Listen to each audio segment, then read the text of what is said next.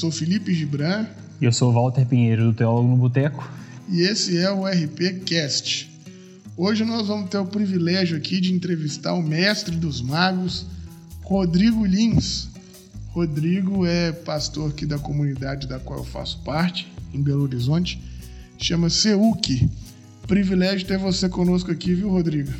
O privilégio é meu de estar com vocês dois, gente boa de Deus trabalhando aí para sinalizar o reino de Deus.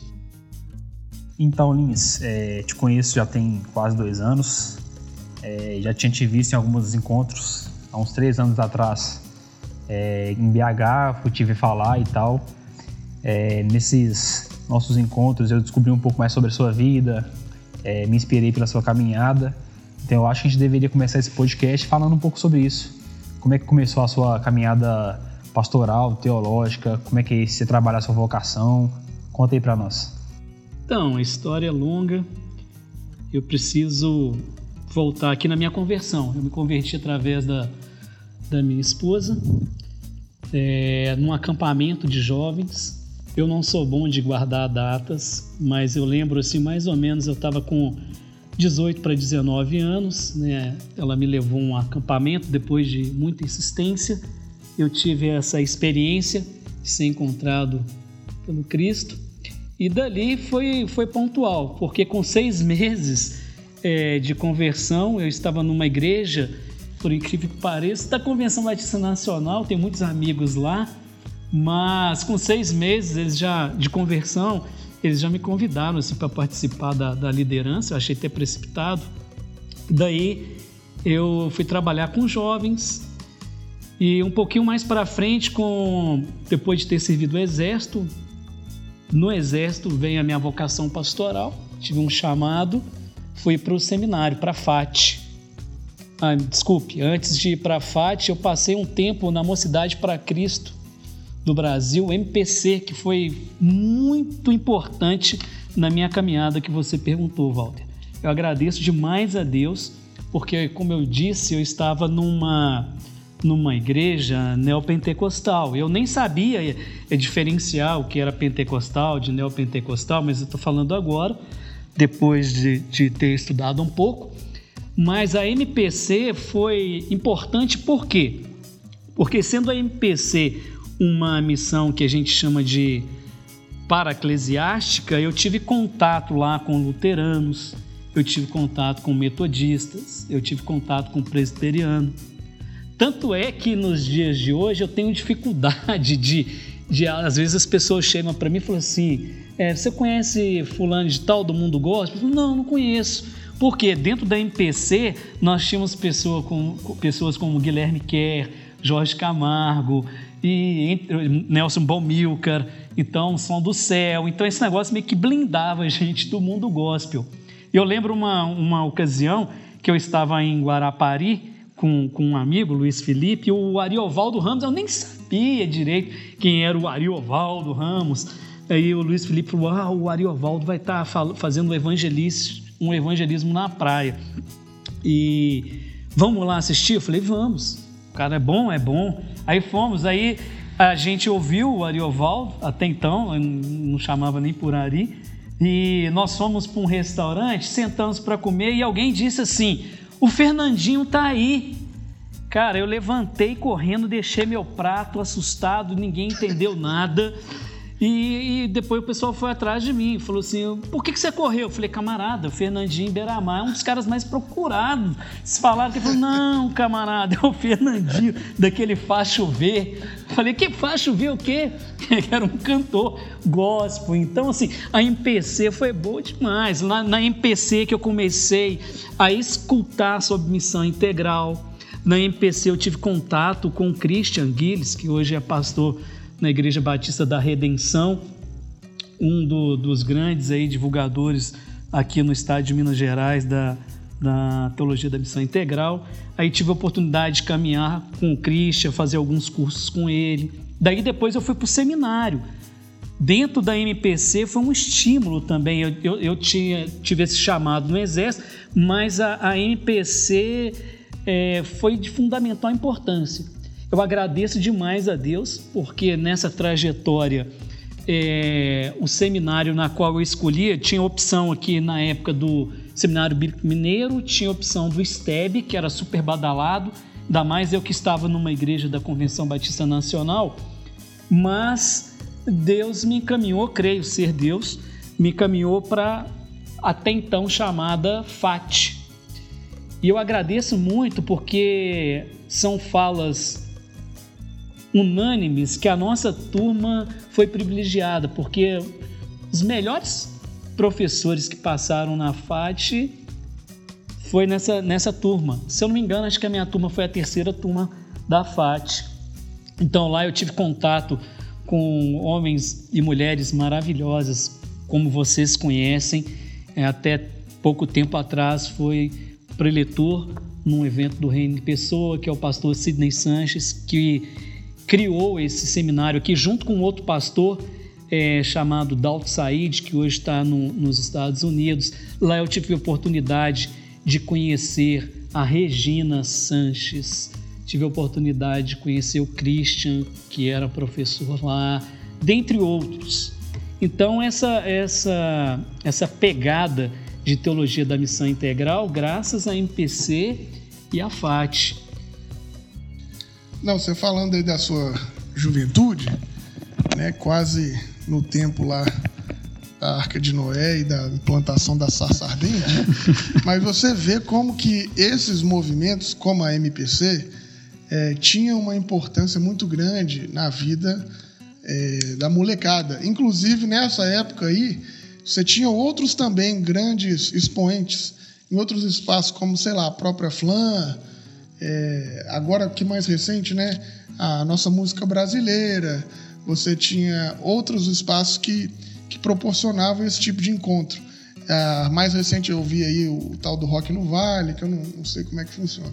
Mas aparentemente a gente vai percebendo que esses tipos de espaço vêm diminuindo, ou a gente vem tendo menos é, exposição da juventude da nossa igreja a isso meio que agora a juventude é praticamente YouTube, alguma coisa nesse sentido. Esse seu relato aí é, de mostrar o quanto que isso foi importante na sua trajetória, você acha que isso prejudica a nossa juventude hoje? Que não tem esses espaços, assim, ou pelo menos esses espaços não, não tem mais tanta capilaridade nos jovens como tinha antigamente?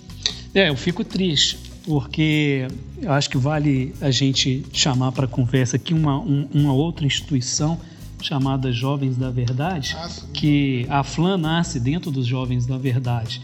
Eu tive a oportunidade também de, nos últimos anos, participar do, do lado dos Jovens da Verdade. O, o José Botelho desenvolveu um, um, um programa chamado PAN, Programa Amigos de Ministérios, que abençoa muito. Então, eu fico triste porque, por exemplo, aí em Belo Horizonte a MPC praticamente acabou, praticamente acabou. E eu vejo que os jovens hoje eles estão migrando para outros espaços. Eu acho que o mundo gospel engoliu. Por exemplo, você citou o Rock no Vale, que o Rock no Vale não é só música. Assim, o, o, um, dos, o, um dos idealizadores do Rock no Vale, que é o Marcos Botelho, ele, ele teve uma sacada fantástica porque ele, ele fazia o Rock no Vale, mas ele tinha pautas, por exemplo, que incluía o meio ambiente, a Marina foi, o Ed Renekiewicz foi, Ariovaldo Ramos foi. Então, daí você vê que é uma questão integral mesmo. Né? Então, o, os jovens hoje estão perdendo esses espaços, porque essa, essa, essas entidades paraclesiásticas, elas vivem assim de eventos.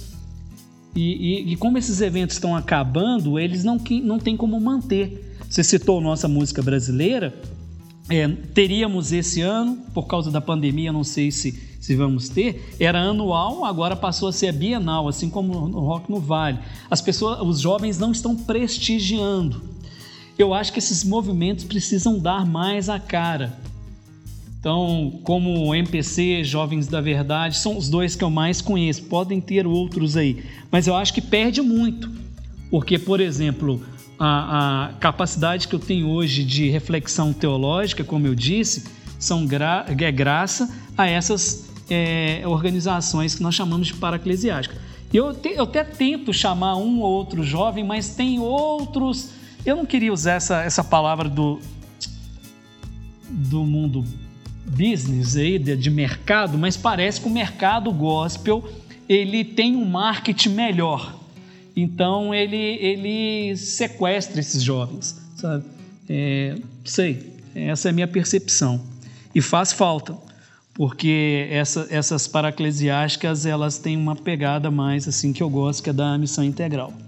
Então, Lins, é, só para esclarecer para o público que nos ouve, é porque a gente tem uma diversidade de público muito grande.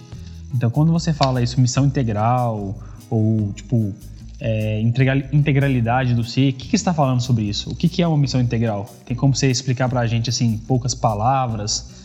É uma coisa, tipo, menos conceitual e mais... Então, a gente foi, assim, por exemplo, eu fui criado, né, desde sempre, nessa dualidade céu-terra.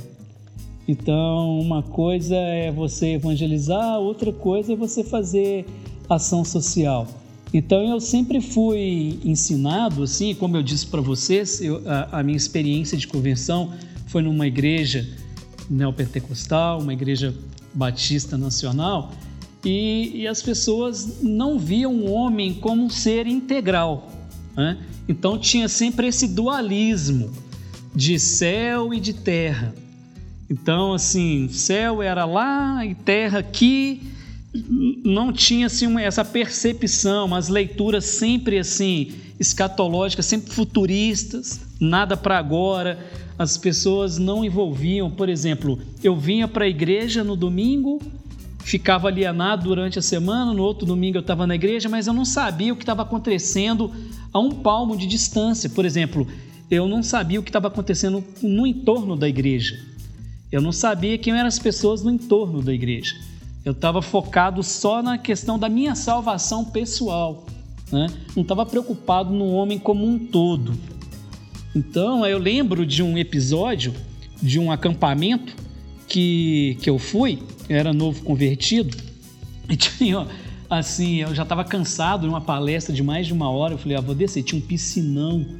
Daí eu falei, eu vou, vou nadar. E o cara estava dando a palestra, eu desci para nadar. Cara, na hora que eu vi, tinha uns três comigo e o pastor já estava na janela gritando assim: se Jesus voltar agora, você vai para o fogo do inferno, porque agora não é o momento de prazer. Então, essa dualidade, esse negócio de negar a carne. Eu lembro que as palavras nos, nos, nos púlpitos, nos cultos, e isso também com a minha hoje esposa, na época namorada, ela falava assim: cuidado com a carne. Então, esse negócio de, de negar a carne, sabe?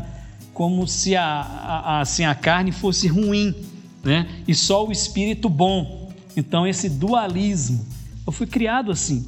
Daí, quando eu falo de integral, é da gente enxergar um homem como um todo. Né? Então eu tenho dificuldade, por exemplo, as pessoas perguntam para mim assim: Olinho, você é dicotomista? Você é tricotomista? Outro dia eu vou falar com um cara assim: Eu não sou nem dicotomista, não sou tricotomista, sou monista. O camarada falou: Que raio de negócio é esse, né? Monismo. Quando você fala então, dicotomia, tricotomia, você está falando corpo, alma, espírito. Né? Isso, então assim, por exemplo, a linha mais calvinista vai, por muito tempo, é, eu, não, eu, eu, sou, eu sou calvinista mas graças a Deus eu encontrei com o Ari e, e o Ari me ensinou um, um, calvinismo melhor, sabe assim, de, de consertou. Né? Por exemplo, eu fui ensinado que o homem era alma, ser, é, alma corpo e espírito, o tempo todo na, na Convenção Batista Nacional. Daí depois, quando eu fui para a FAT, aí eu fui ter um professor que ensinou o monismo e eu fiquei apaixonado, que ele mostrou que então, até então, assim no Antigo Testamento, o povo hebreu não fazia essa fragmentação do ser humano.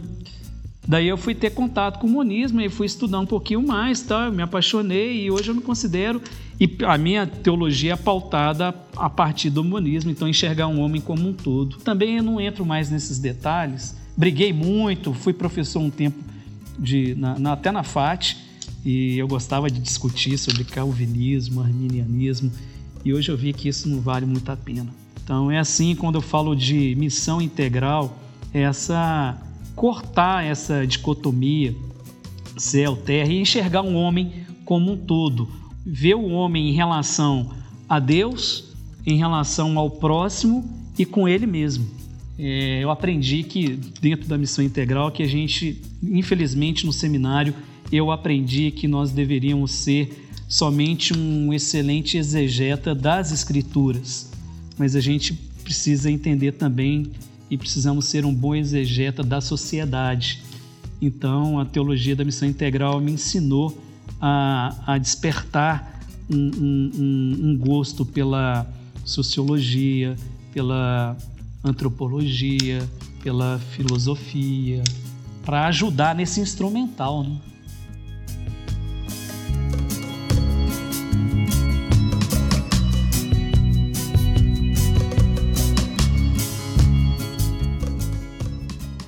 Você está falando sobre a teologia da missão integral e que é uma, um recorte né, dentro daquilo que a gente vai chamar das teologias da Latinoamérica, né, das latino-americanas.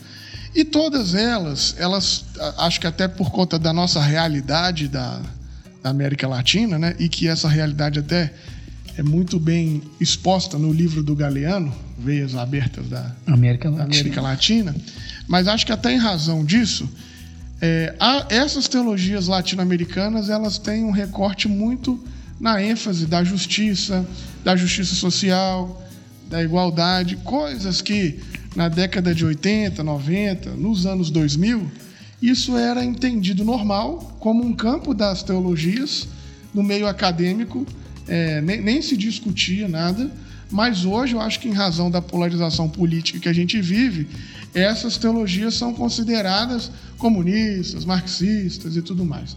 É, eu sei que assim, né, você não sofre esse, essa afronta pessoalmente, ou não sei nem se sofre, mas como é que você lida com essas classificações é, das teologias latino-americanas como de, de, ideologias de esquerda?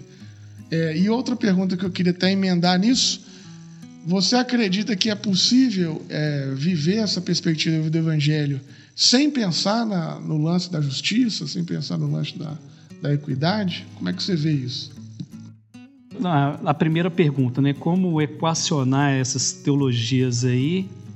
Teologia da libertação, teologia da missão integral, entre outras aí que teologia negra, entre outras como equacionar isso. Por exemplo, eu tenho tentado não discutir muito. Eu, eu, eu sou muito assim na minha. Eu não, eu não fico me expondo. Eu, eu não gosto.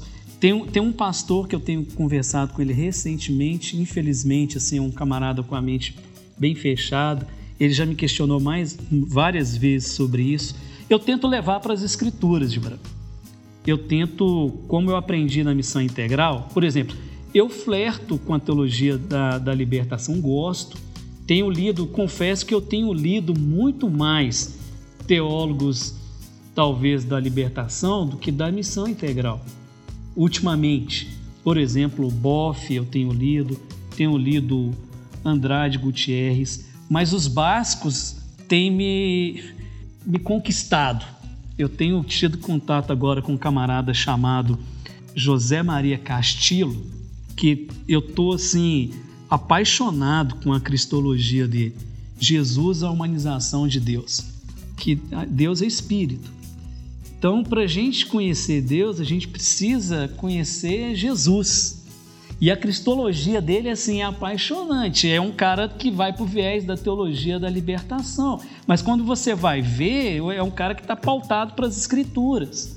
Daí eu vou para um outro camarada que é também ligado à teologia da libertação, que eu tenho assim lido bastante sobre ele, que é o José Tolentino Mendonça, que atualmente ele é o arquivista, biblioteca lá do Papa, do Vaticano, um camarada que tem uma leitura fantástica. E eu tenho achado assim que o que os católicos hoje eles estão com uma lucidez maior. Tenho lido Juan Stan, então, eu, eu, eu, tento levar assim, que eu posso dizer? Cara, eu, eu fico para mim, eu não discuto. E o que, que eu faço? Eu faço assim a, a distinção, porque, como vocês bem sabem, não precisava nem de eu estar tá, tá falando, vocês sabem muito mais do que eu, que a teologia da libertação, o eixo dela é mais marxista. Então, a da, da missão integral é, é pautada mais por uma hermenêutica, né? mais biblista. Então, eu tento fazer uma junção das duas. Eu tenho algumas críticas também à missão integral, tenho críticas à teologia da libertação, mas eu vou fazendo igual Paulo vai fazendo. Eu vou, eu não descarto nenhuma nem descarto outra e vou pegando o que há de melhor. E eu acho que uma vai costurando a outra, vai contemplando a outra. Deixa eu só fazer um adendo aqui, porque você falou pra gente que é calvinista, teve uma conversa com a Ari, alinhou a sua teologia, e depois você falou um pouco sobre a teologia de missão integral, teologia da libertação. Na verdade, são duas perguntas, porque eu queria saber como você concilia essa sua parte, essa sua herança da teologia europeia, calvinista, mais reformada, junto com essas teologias latino-americanas, é, na condição de teólogo. Como você concilia uhum. isso? E a outra pergunta é, como você lidar com essa dinâmica na caminhada pastoral?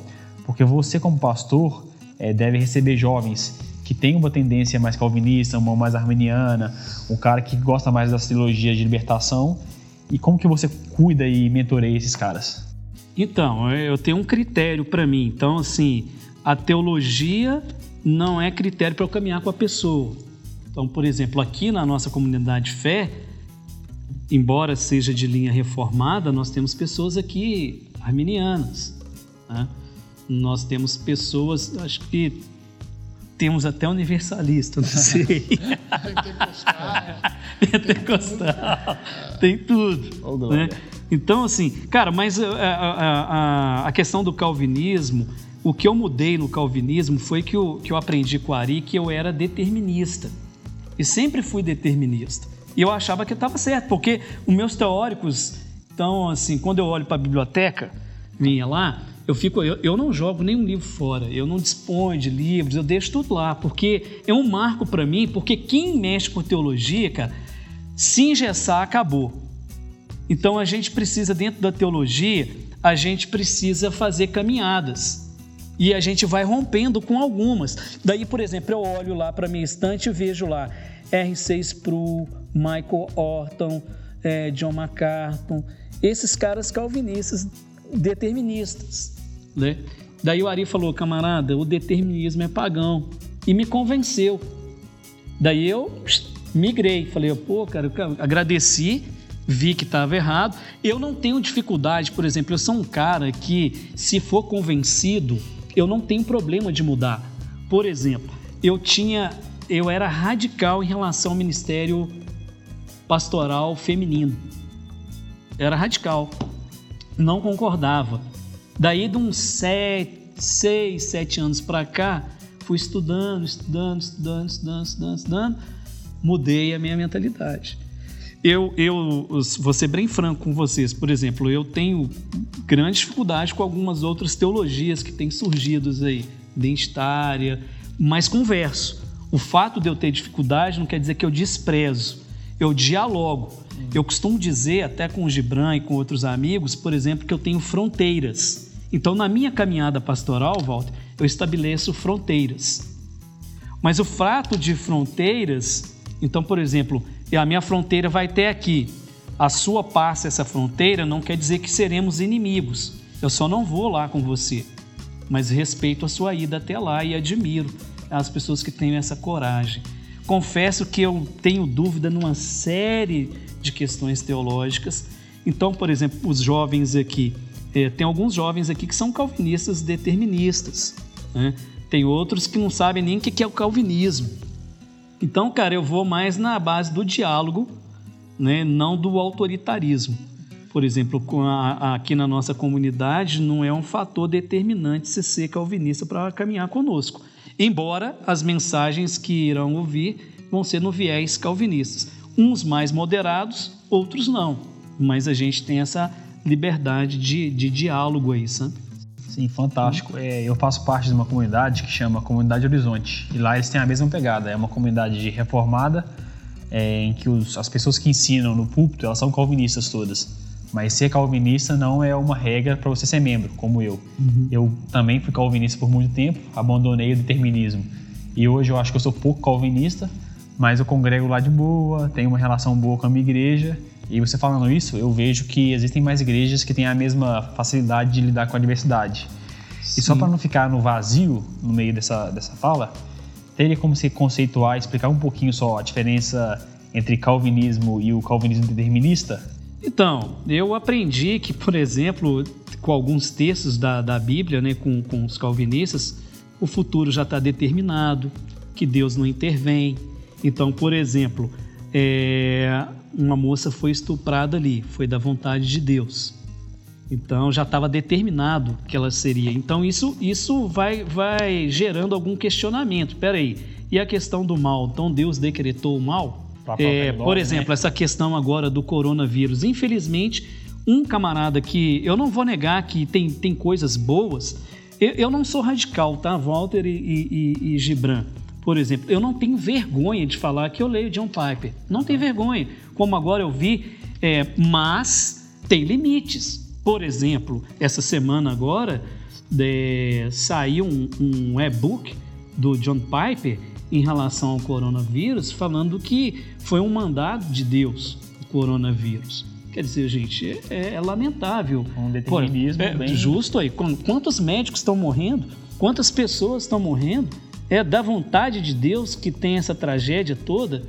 Então, os deterministas, eles têm dificuldade de enxergar a ação mantenedora de Deus na história sabe? Então, por exemplo, nem um fio da minha cabeça cai sem que seja da vontade de Deus. Então, eles têm problema na questão dos atributos de Deus, na questão da soberania, da onisciência. Até então, por exemplo, um cara que eu admiro muito, gosto demais dele, foi massacrado, que é o Ricardo Gondim.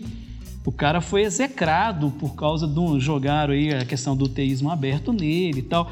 Eu gosto dos teólogos marginais, eu gosto que são chamados, né, até explicar, teólogos marginais aqui, falando desses caras que estão mais margem, que tem uma teologia mais oxigenada, sabe? Por exemplo, como o Ed René Kivitz.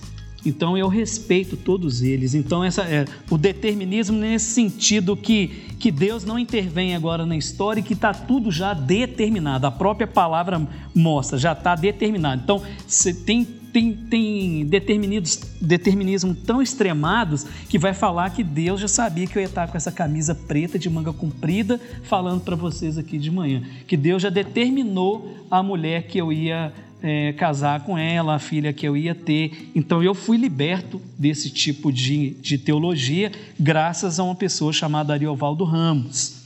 Voltando de Nova Lima para Belo Horizonte, eu citei pela segunda vez aqui o Luiz Felipe, que a gente tem uma amizade de mais de 25 anos, e o, a gente, ele estava dirigindo o Ari do lado, e ele, na conversa, o Ari falou com ele na lata, falou assim, você é apagão. Ele brecou, tomei o susto, fiquei, isso, Ari? Você é apagão. Ele falou, não sou. Ele falou, é você é apagão. E foi ensinando isso pra gente, mostrando. Então teve aquela. Depois daquela aula lá, eu falei assim: não dá mais para ficar aqui. Por isso que eu voltando aqui da biblioteca, que eu olho para minha biblioteca e falo como que é importante. Ah, por isso que eu não, eu não desfaço, porque é um marco para mim. Então, por exemplo, eu tenho livros lá falando, é, falando é, contra o ministério feminino. Aí eu fico olhando e falo assim, puxa vida, né? Há 10 anos atrás, como que... Então, pastor, teólogo, se for um camarada engessado, ele vai, ele vai sofrer muito. Sim, é... Porque o mundo está em constante uh, mudança. É, li também é, muitas coisas do Piper no, meu, no início da minha caminhada. É, depois eu li o Tim Keller, que eu acho muito mais Sim. aberto ao diálogo. Uhum. É um calvinismo muito mais assim moderado. Eu li os livros da, da esposa do Keller, inclusive uhum. que ela fala que essa questão de gênero, sobre a mulher é, não poder ser pastora e tal. Aí depois eu rompi com isso. Mas eu não joguei nada fora, tá lá na biblioteca. É, indico para algumas pessoas que não, nem leram isso ainda, então uhum. acho que isso, essa fala é importante. Então, volto, só voltar aqui, porque eu também não quero massacrar o camarada, por exemplo. Então, é, é eu não jogo o neném fora com a água. Então, por exemplo, tem bons livros de John Piper que eu li que abençoou demais na minha vida. Eu não, a minha memória está muito ruim ultimamente, mas eu li um livro dele de teologia pastoral que me abençoou muito. Que ele falando, é, acho que nós não somos profissionais é alguma coisa assim, parceria acho que com o Carson, alguma coisa, mostrando o ministério pastoral como vocação, não como um empresariado. Então a gente tem que saber fazer essas distinções. Eu gosto do Keller porque o Keller tem, tem pitadas da, de missão integral, uma vez que ele foi aluno do Orlando Costas. É, tem gente que fala assim, não, eu prefiro ir no Orlando. Eu não sou radical assim. É, eu tenho vários livros do Keller, gosto do Tim Keller, é, é, e eu acho que ele é um camarada que ensina a gente a fazer a exegese da sociedade. Então, para mim, pastor hoje, ele precisa conhecer um pouco do Tim Keller, embora o cara do norte, né? Então, assim, eu sempre gosto de equilibrar. Eu não. Embora. Embora os demônios desçam do norte. Mas lá tem gente boa de Deus, a expressão usada pelo Caio Fábio. E entre esses gente boa de Deus, eu acho que o Tim Keller é um dele. Por exemplo, eu gosto de um camarada polêmico chamado Frank Viola. Não sei se vocês já leram alguma coisa dele. Um cam... Não, vale não. a pena. É, ele trabalha muito com eclesiologia. A eclesiologia dele é bem radical. Mas tem um outro camarada que eu gosto também, que, se eu não me engano, tem um ou dois livros só em português dele, que é o Tony Campolo, que é um cara bom também de ler. Entendeu? É que esse determinismo, até do ponto de vista teológico, ele vai ter dificuldade de se sustentar, porque se esse, esse determinismo ele vai trazer as coisas boas ou como dádiva, ou as coisas ruins como castigo. Uhum. Porque, inclusive, o determinismo não consegue assumir que se está tudo determinado, esse mal provém, do, provém de Deus. Então, como o mal não pode prover do, de Deus, né, nessa amarração determinista, então tudo é uma resposta do castigo, ou é castigo, ou é uma bênção. Então, no fim das contas, eu acho que talvez essa ideia do Ari de paganismo tenha a ver com isso, porque no fim das contas é a barganha. Se você faz a coisa certa, o bem de Deus vem. Se você faz a coisa errada, o castigo vem. Então, isso tem mais a ver com as religiões de matriz brasileiras, que estão a ver com a, com a lógica da barganha, do que necessariamente com a, com a fé cristã. E a gente fechando, para retomar, é que eu tinha te perguntado antes sobre as teologias latino-americanas, uhum. de como é que você é, enxerga essa, essa caminhada da fé cristã longe da, dos conceitos de justiça, de equidade, longe de, de, de, entender o pobre como um caminho, talvez, de predileção da, da própria ação do Cristo. Se, se você consegue enxergar isso. Essa era a pergunta que eu tinha te feito lá e a gente tinha esquecido. Então, Gibran, eu acho que isso aí é falta de uma leitura integral das Escrituras, porque eu acabei de pregar aqui sobre dois textos que, que Paulo ainda é muito criticado hoje. As pessoas é, criticam muito Paulo. Eu acho que eles não. Assim, quem sou eu para falar, né? Mas eu acho que eles não entendem muito bem Paulo. Mas eu acho que é impossível você ler as Escrituras e não conseguir enxergar isso. Então eu acho que é uma questão de hermenêutica. Então eu acho que as, eu, eu, eu acho que é impossível você ler a Bíblia e não enxergar esse trabalho com o pobre, com o miserável, porque é, eu gosto de usar esses termos, já fui criticado pelos colegas pastores, pelos outros colegas. Eu, eu, eu, não, eu não acho, eu tenho certeza que Deus fez opção pelos pobres. Isso é muito nítido, tanto no Antigo Testamento quanto no Novo Testamento.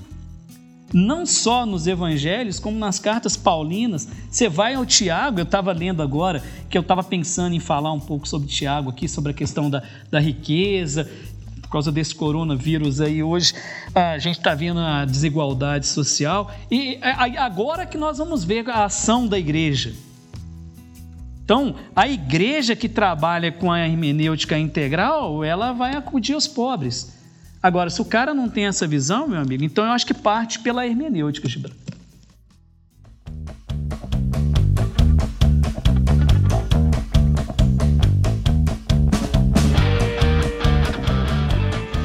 Lins, muito obrigado pelo papo, obrigado pela amizade. Para quem não sabe, eu reforço aqui: o Lins é, é, meu pastor, eu congrego na comunidade em que ele pastoreia. Então a, a, a culpa disso tudo que vocês me veem fazendo aí é dele. Mas então, obrigado pela, pela amizade, pelo pastoreio, pelo papo. Espero que esse seja o primeiro de muitos episódios. Obrigado aí pela sua disponibilidade. Eu que agradeço pela, pela caminhada, pela amizade. Hoje é muito difícil a gente formar a, a, a relacionamentos, amizades nesse nível. Eu conheci o Walter há pouco tempo, mas me identifiquei muito porque ele, ele caminha com as mesmas teologias, pensamos bem parecido, então é um privilégio estar caminhando com vocês. Tenho aprendido muito e oro para que o projeto de vocês dê certo, que vocês alcancem o objetivo, que é um objetivo para mim assim valiosíssimo, que é de sinalizar o reinado de Deus.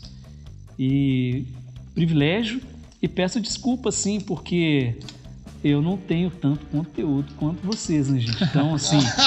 é, é, Ele é um fanfarrão mesmo. Tô falando sério, de coração. Então, assim, eu que sinto privilegiado de estar aqui sentado e trocando essas experiências aí. É a primeira vez que eu participo de um podcast e me sinto honrado mesmo, porque eu vejo aí que vocês trabalham com pessoas fantásticas, com teólogos e teólogas que tem contribuído muito para a teologia latino-americana. Então, um projeto fantástico de vocês. É isso aí.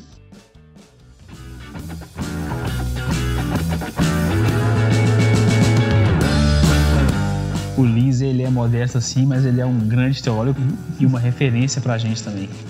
É, finalizando nosso podcast, a gente só queria é, falar para vocês que se vocês quiserem receber mais conteúdos como esse, é, nos sigam aí nas redes sociais, nos links abaixo. Se vocês querem que esse projeto se mantenha vivo, nos apoie financeiramente também. E nós temos o link do Apoia-se aqui embaixo. E tamo junto, galera. Aquele abraço, falou, valeu. Simples, mas revolucionário.